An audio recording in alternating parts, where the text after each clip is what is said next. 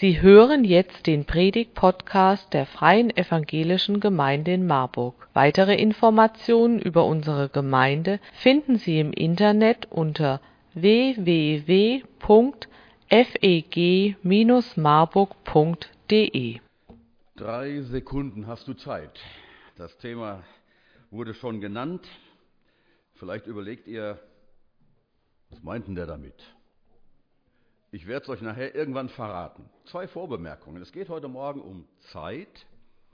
Die erste Vorbemerkung, ich habe das Thema nicht aufgrund der Corona-Diskussion ausgewählt. Überhaupt nicht. Das habe ich zwar auch im Kopf, seit Wochen kommt man ja nicht drum rum. Mit der Themenauswahl hatte das nichts zu tun.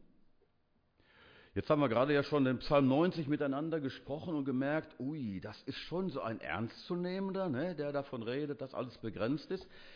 Aber wenn Gott trotzdem oder gerade deswegen heute Morgen das Thema nutzt, um uns etwas zu sagen in einer Zeit, in der manche verunsichert sind, dann hat er durch seinen Geist mal wieder Maßarbeit gemacht. Das war nicht meine Planung. Ich möchte mit euch einfach nachdenken, unabhängig davon, wie wertvoll und wichtig Zeit ist, die Gott uns schenkt.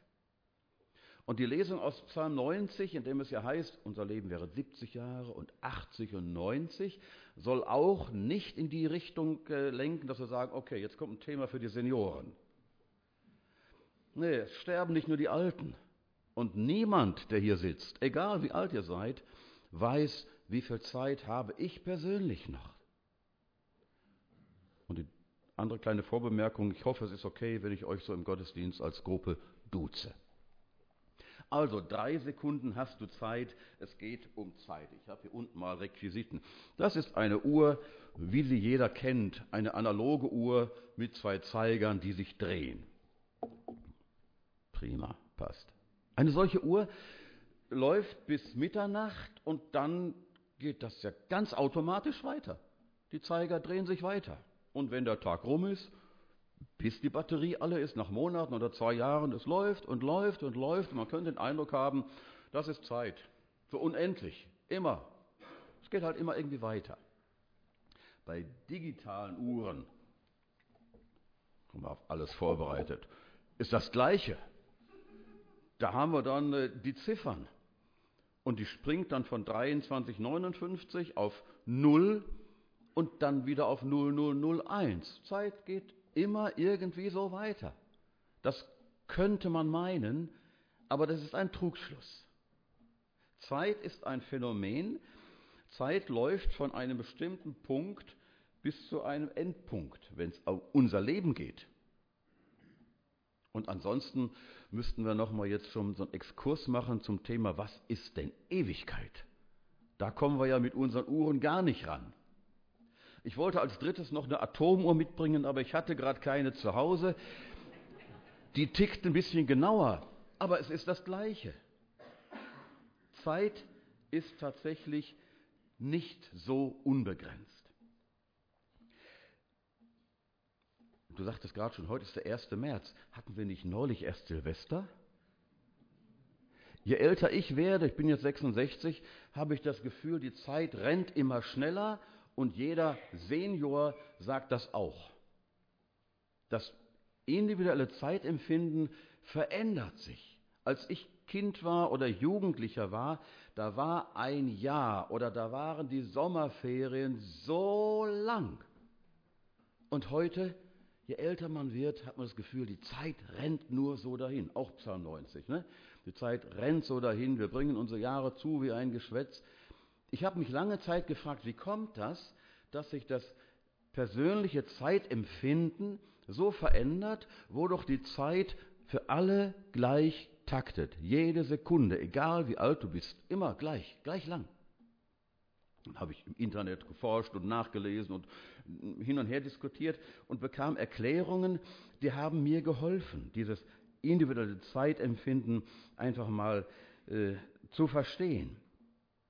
Wissenschaftler sind überzeugt, dass unser Gedächtnis dabei eine entscheidende Rolle spielt, weil das, was wir erleben, wird ja abgespeichert im Gehirn und bleibt irgendwie da drin erhalten, mehr oder weniger bewusst und abrufbar. Und sie erklären das damit, erlebt man wenig Neues, wenig Aufregendes, dann bleiben auch weniger Erinnerungen und im Rückblick erscheint eine Zeitspanne kürzer. Und die lieben älter gewordenen hier werden sagen, ja, in unserem Leben ist weniger Neues als früher. Man kennt eigentlich alles schon. Denken wir uns mal in einen jungen Menschen hinein, so einen Jugendlichen oder überhaupt schon vorher noch die Kinder, da ist laufend was Neues, weil die lernen das Leben ja kennen. Das erste Mal von der Mama getrennt sein und in den Kindergarten, dann die erste Clique, dann irgendwann der erste Kuss, das erste Auto, die erste Wohnung, der erste Beruf, ganz viel Erstes, Neues, eine Menge fürs Gehirn, was es zu verarbeiten gilt, abzuspeichern gilt und dann ist das damit beschäftigt. Man hat den Eindruck, das ist so viel, hier geht so viel. Diese Erklärung leuchtet mir in gewisser Weise ein. Je älter man wird, umso weniger Neues ist da. Machen wir noch so einen kleinen Schlenker zum Zeitverständnis. Wie, wie erleben die unterschiedlichen Generationen denn die Zeit? So, jetzt denken wir uns wieder mal in so ein Kind, in so ein fünfjähriges Kind oder ein sechsjähriges. Fragt man ein Kind in dem Alter, was machst du am Wochenende so? Das Kind wird dich ganz groß angucken. Was will der denn? Weil ein Kind plant nicht für morgen und übermorgen und nächste Woche und schon gar nicht den Urlaub. Jedes Kind in dem Alter lebt hier und jetzt.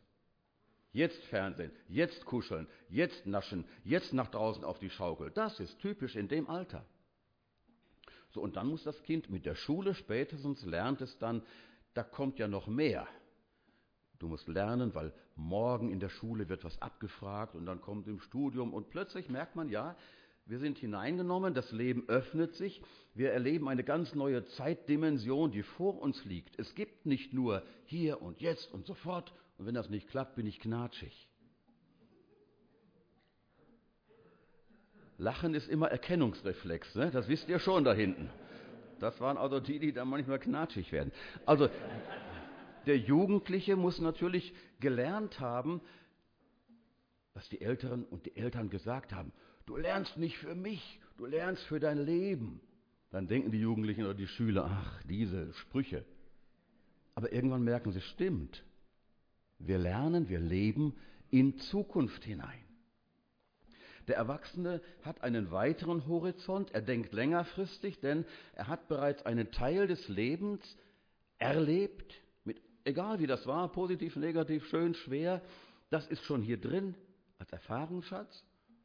Und er geht davon aus, dass er noch einen hoffentlich großen Teil des Lebens vor sich hat. 70 Jahre, 80 Jahre, 90 Jahre. Das durchschnittliche Alter heutzutage liegt ja darüber. Männer werden, glaube ich, 83 im Schnitt, Frauen noch ein bisschen älter. Und dann der Senior. Er weiß, wenn er Realist ist, den größten Teil habe ich hinter mir. Wie viel Zeit bleibt mir noch? Und so verschiebt sich das Zeitempfinden und man merkt, ja, irgendwo da drin stehe ich und habe mit dieser Zeit, die Gott mir schenkt, bei der jeder Tag ein wertvolles Geschenk von Gott ist, die Möglichkeit, diese Zeit sinnvoll zu gestalten. Ich habe eine dritte Uhr und diese dritte Uhr ist für mich die entscheidende, habe ich selber gebaut ist eine Sanduhr. Diese Uhr, die zeigt uns, was Zeit bedeutet. Denn eine solche Uhr führt uns vor Augen, Zeit, unsere Zeit hat einen Anfang und hat ein Ende und geht nicht immer irgendwie weiter. Die läuft etwa drei Minuten, so viel Sand habe ich da drin. Manchmal bleibt die auch stehen dann hat sich da ein bisschen Sand verklumpt. Wie im richtigen Leben. Es werden nicht alle 70, 80, 90. Manchmal gibt es in unserem Leben auch diese Klumpen. Und dann erschrecken wir, weil wir merken, hier ist jemand vielleicht gestorben, durch welche Umstände auch immer. Der war doch eigentlich noch viel zu früh. Und dann sagen wir das ja auch, der hätte noch so viel oder der hatte noch so viel vor und Planungen und trotzdem ist ein Zeitpunkt da, wo der Mensch damit leben muss, dass es nicht automatisch immer so weitergeht wie bisher. Zeitempfinden. Tage, Wochen, Monate, Jahre. Das, was wir mit der Zeit machen, was wir in der Zeit machen, das ist zum Teil zu wiederholen. Also wenn jemand in der Schule jetzt nicht so fleißig war, hat es mit dem Abitur nie in Angriff genommen, der kann möglicherweise dann später das Abitur nachholen, in der Abendschule oder so, ne? Geht ja. Genauso wie ich sagen kann, äh, ach, gehe ich mit meiner Frau nächste Woche essen. So wir denn fröhlich sind und gesund sind, das kann man ja nächste Woche machen oder ins Kino gehen oder. Aber Zeit ist nicht zu wiederholen. Jede Sekunde, die tickt, gab es nur einmal. Jeder Tag, den wir erleben, gibt es nur einmal. Zeit ist nicht zurückzudrehen. Sie läuft weiter. Und das stellt vielleicht ein bisschen diesen Ernst, wenn wir über Zeit nachdenken, vor Augen und auch die große Chance, die daran ist. Und jetzt möchte ich mit euch Folgendes machen. Ich lasse die Uhr jetzt gleich nochmal laufen. Wie gesagt, drei Minuten läuft die. Und ich werde in der Zeit stille sein, mich da hinsetzen, nicht weil ich nichts mehr zu predigen hätte, sondern weil ich euch in diesen drei Minuten eine Frage geben möchte, um darüber nachzudenken, was könnte das jetzt für mich bedeuten. Und zwar folgendes wenn ich dir heute sagen könnte oder irgendein anderer oder Gott klar macht, du hast nur noch eine kurze, begrenzte Zeit zu leben. Nehmen wir mal drei Monate, das wäre bis Pfingsten so ungefähr. Was würdest du mit der verbleibenden kurzen Zeit machen? Wie würdest du dein Leben anders leben? Welche Gespräche nochmal führen? Welche Besuche nochmal machen? Was würdest du rausstreichen aus deiner äh, Planung, weil du sagst, das ist nicht mehr wichtig? Was würde dir neu wichtig? Wollt ihr diesem Gedankenspiel mal folgen? Wenn Gott dir sagen würde, denk mal drüber nach, du hättest nur noch begrenzte Zeit. Welche Dinge würden dir neu wichtig? Drei Minuten. Ich weiß nicht, ob die Uhr hier stehen bleibt. Ich baue das noch ein bisschen auf.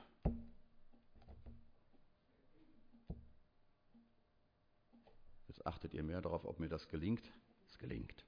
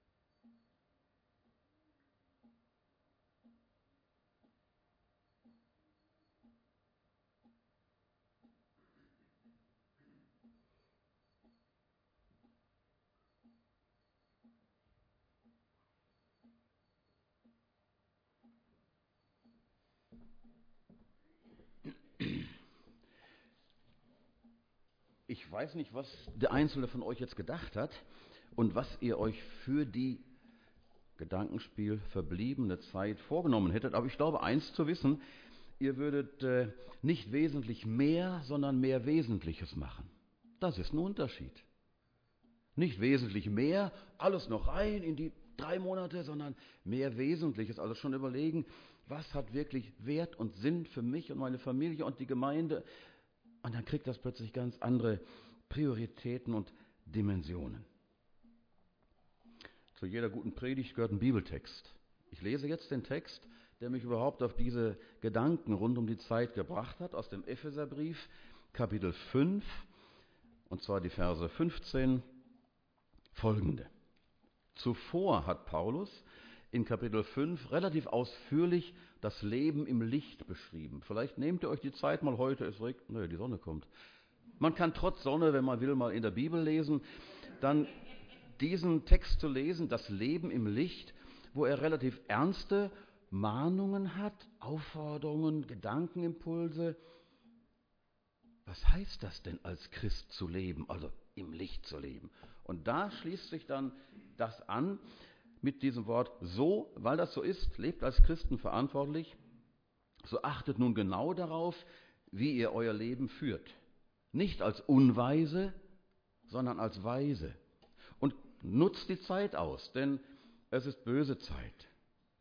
Darum seid nicht unverständig, sondern versteht, was der Wille des Herrn ist. Bis dahin, diese drei Verse.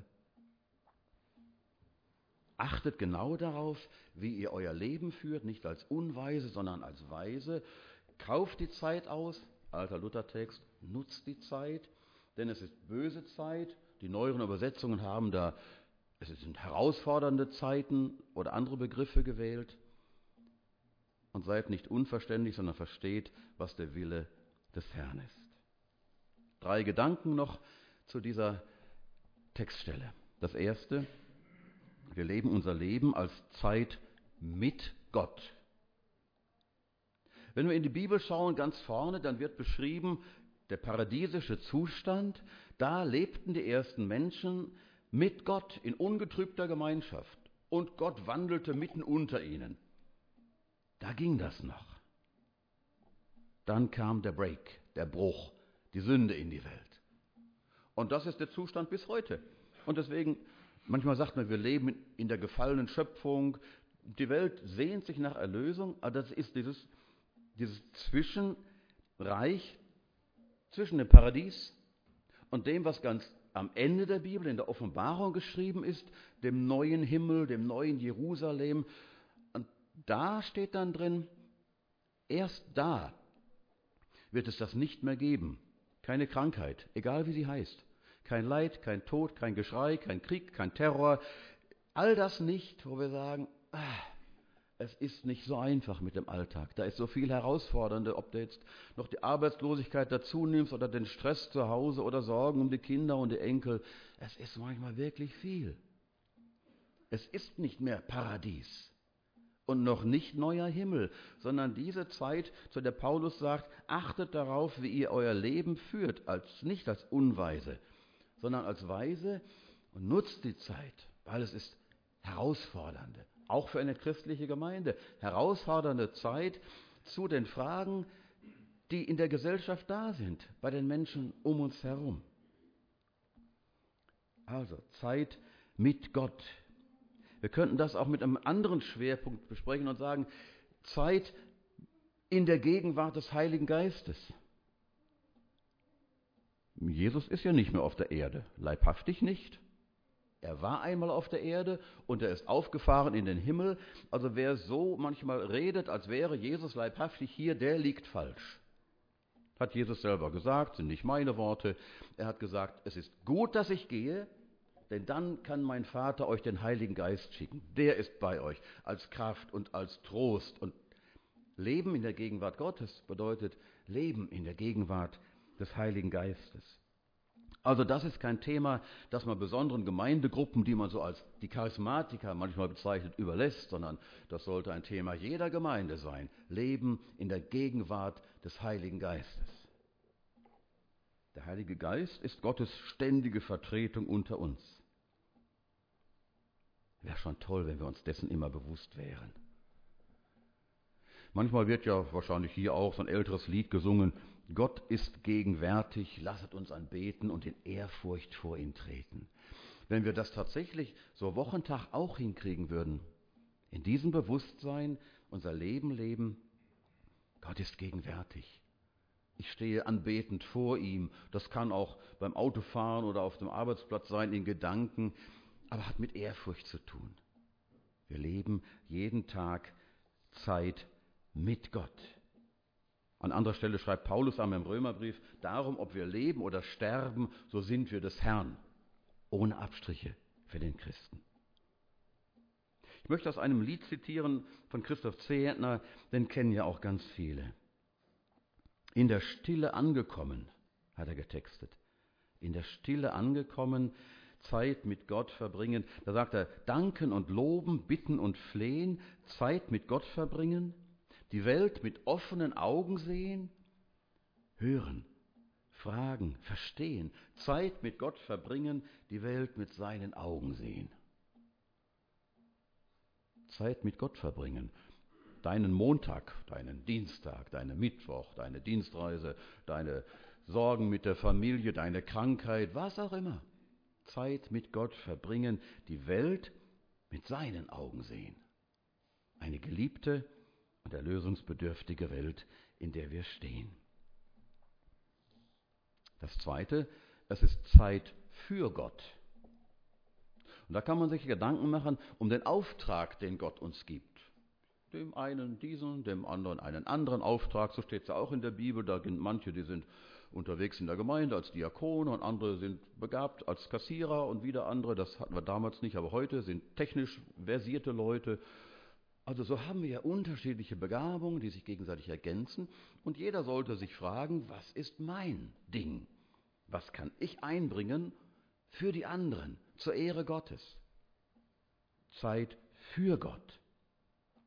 Er schreibt hier, der Paulus, kauft die Zeit aus, denn es ist böse Zeit oder in der Hoffnung für alle, dient Gott, solange ihr es noch könnt, denn wir leben in einer schlimmen Zeit. Oder Römer 12, 11, lebt nicht an den Aufgaben vorbei, die euch eure Zeit stellt. Gut, die Zeit stellt keine Aufgaben, sondern immer die Menschen, mit, der wir, mit denen wir jetzt zusammenleben oder eben Gott. Und da kann man sich fragen, was sind denn unsere Aufgaben? Ist es die Mission? Gut, das können wir ja delegieren an die Allianzmission. Ne? Die haben ja Leute, die fahren ja hin und wir unterstützen die sind wir fein raus. Ist es die Diakonie? Also hingehen zu den Menschen, wo nicht jeder so gerne hingeht? Sind wir auch ganz dankbar, ne? wenn wir da ein paar haben, die sagen, ich kümmere mich drum, um die Junkies oder sonstigen. Was sind die Aufträge, die Gott uns gibt? Ehrenamtliche Tätigkeit in der Gesellschaft? Mitmachen nicht nur in christlichen Gruppen, sondern auch bei anderen mal mitmischen und sich einbringen mit den Gaben und mit der Liebe, die man hat. Zeit für Gott.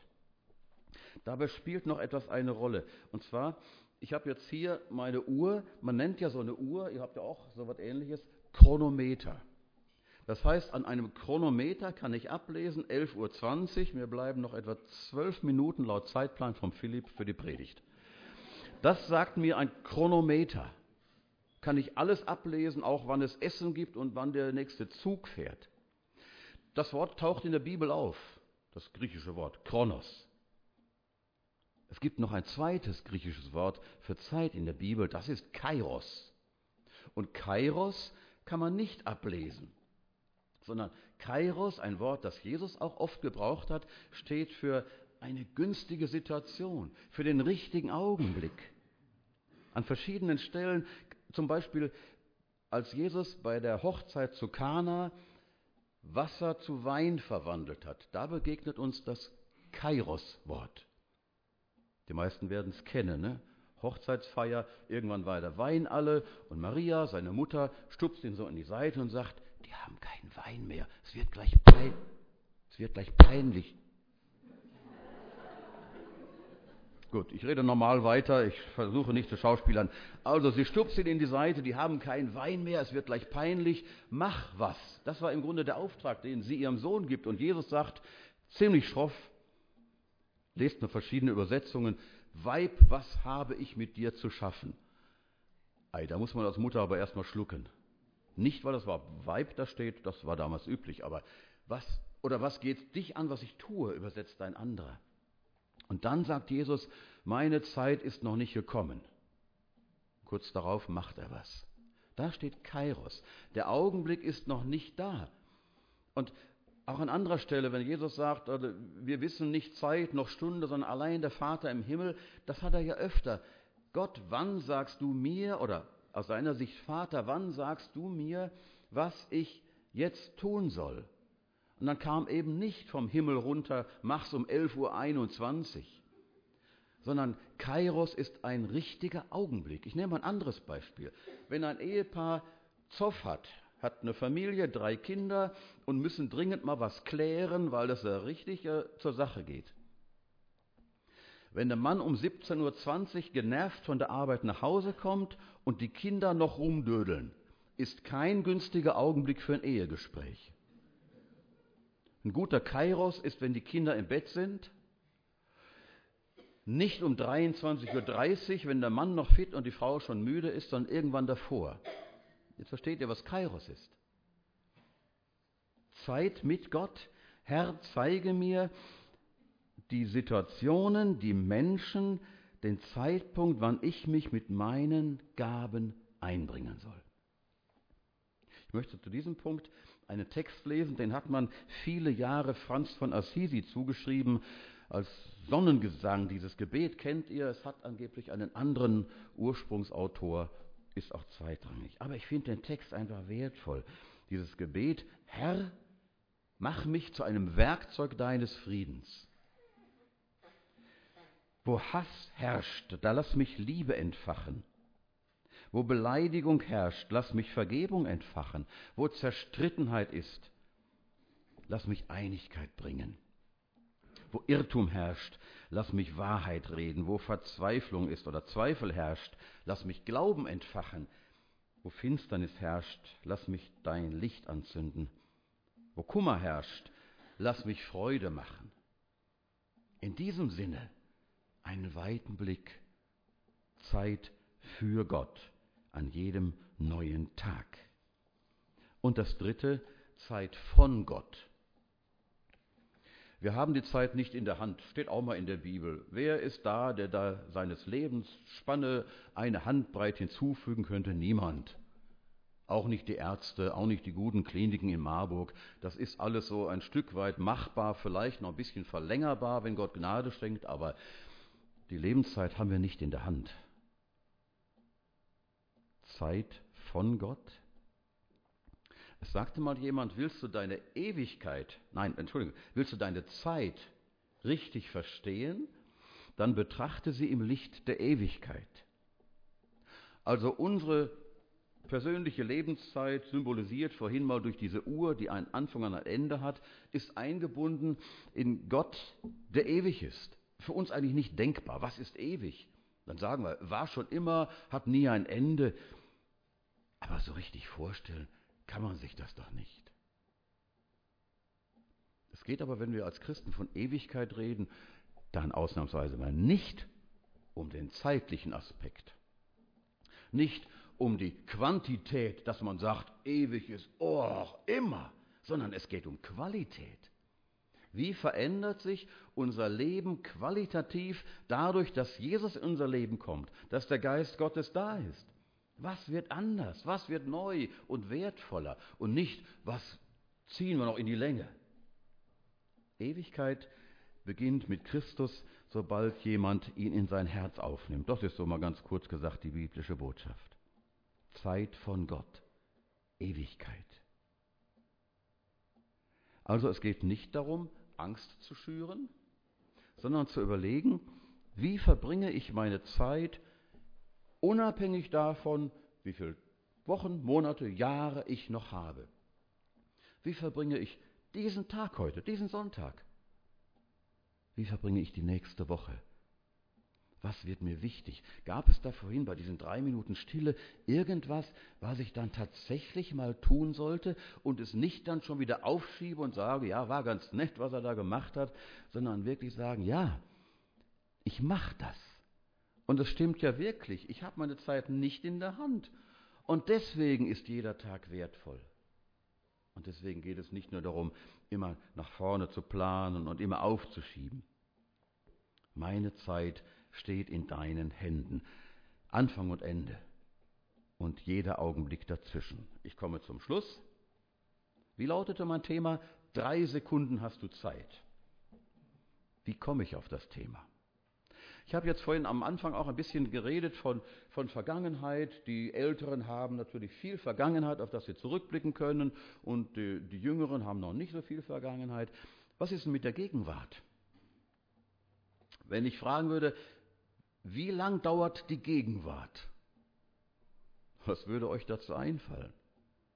Dann würde mancher sagen, Gegenwart, um jetzt hier der Gottesdienst. Andere würden sagen, Gegenwart ist heute. Österreicher sagen heuer. Ne? Und meinen damit, glaube ich, immer das ganze Jahr, wenn ich das so richtig verstehe. Aber was ist Gegenwart? Habe ich wieder mal nachgeforscht, im Internet geguckt, wer hat da was zu geschrieben. Und äh, die verschiedenen Wissenschaftler und Forscher, einige haben definiert und haben gesagt, die Gegenwart dauert drei Sekunden. Die Gegenwart dauert drei Sekunden ich habe mal in einem Buch geschrieben, Gegenwart ist eigentlich nicht mehr als der Schnittpunkt, diese Gratwanderung zwischen Vergangenheit und Zukunft. Weil der Satz, den ich jetzt spreche, ist im nächsten Moment schon Vergangenheit. Der Satz, den ich gerade gesprochen habe, ist schon Vergangenheit. Das heißt, wir haben wirklich nur so einen ganz knappen Augenblick, sagen manche, wir machen etwas im Augenblick, im Nu, das ist Gegenwart. Und das ist die Zeit, in der wir jetzt ganz bewusst leben, mit der Vergangenheit und in Erwartung von der Zukunft jetzt zu entscheiden. Und deswegen sagt Paulus, achtet genau darauf.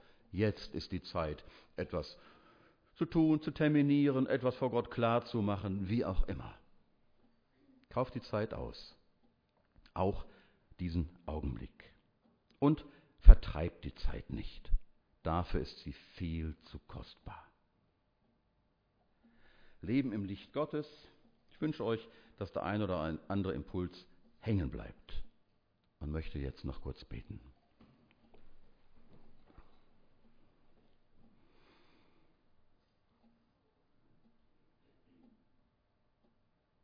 Danke, lieber Herr, dass du nicht nur der Herr so ganz allgemein der Zeit bist als ewiger Gott, sondern dass du jedem von uns auch Leben gibst, eine zugemessene Zeitspanne,